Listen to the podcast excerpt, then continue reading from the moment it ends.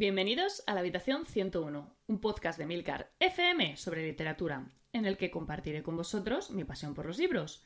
Y durante todo este verano, además, os llevaré conmigo de viaje literario. Bueno, regresamos a África para viajar hasta su país más poblado y el séptimo más poblado del mundo. Con sus 200.000 habitantes, 90 millones de ellos menores de 18 años, eh, estamos hablando de Nigeria, un país que cuenta además con la vigésimo mayor economía del mundo, vamos, que es un, país bastante potente. En Nigeria conviven más de 250 grupos étnicos, siendo los tres más grandes los Hausa, los Igno y los Yoruba. Sobre estos últimos va a tratar la novela que os traigo hoy. También tienen dos religiones principales, cristianos y musulmanes, además de algunas eh, religiones indígenas practicadas por las etnias que mencionaba anteriormente. Cuando me puse a preparar nuestro viaje a Nigeria, me sorprendí al ver la cantidad de novelas de autores nigerianos que había traducidas a nuestro idioma. Porque esa es otra. Llevo todo el viaje buscando novelas que se puedan encontrar en castellano y eso pues no siempre es sencillo. Uno de, las, de los autores nigerianos más conocidos es Chinua Achebe, siendo Todo se desmorona su novela más conocida internacionalmente. A Achebe se le considera el padre de la novela africana y fue el eterno aspirante al Nobel del continente. Un poco como el Murakami, nigeriano, vamos. El Nobel eh, sí que se lo llevó eh, Wole Soyinka, otro conocido autor nigeriano, que principalmente escribe teatro. Es muy famosa también la autora Chimamanda Ngozi Adichie, con su novela Americana, que cuenta un poco su propia historia, pues la autora también estuvo un tiempo viviendo en Estados Unidos, o autoras como Nedio Corafor, de ascendencia nigeriana. Pero no voy a hablar de ninguno de ellos porque, bueno, considero que ya son los lo bastante conocidos y me apetecía traeros algo diferente.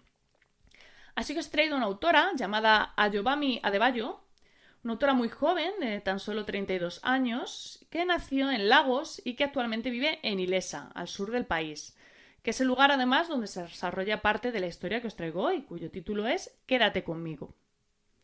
Quédate conmigo es su primera novela y permitidme que os diga que, bueno, me parece un debut espectacular. Me ha sorprendido muy gratamente esta autora, que se desenvuelve con bastante soltura en esta novela y sabe cómo contar una historia que interesa y atrapa desde el minuto uno.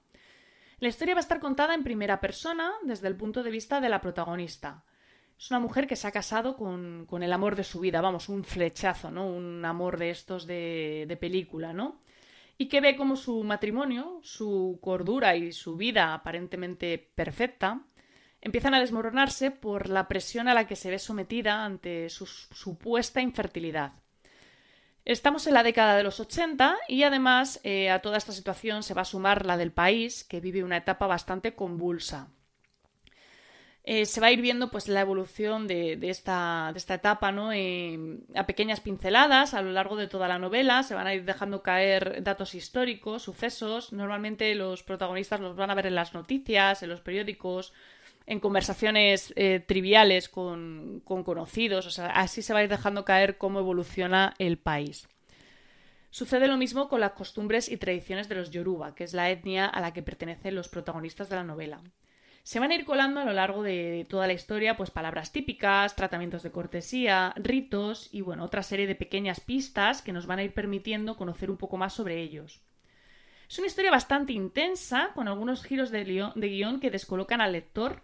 De hecho, yo tuve que releer algún párrafo porque no estaba segura de haber entendido bien. Y, sí, sí había entendido bien, pero el tema era tan bestia pues que no me lo podía creer, ¿no? Entonces, bueno peca quizás un poquito de, inexperiencia en el desarrollo de los personajes. Algunos quedan un poquito desdibujados, eh, lo cual es una pena porque, bueno, son personajes potentes que podrían haber dado mucha más fuerza a la trama.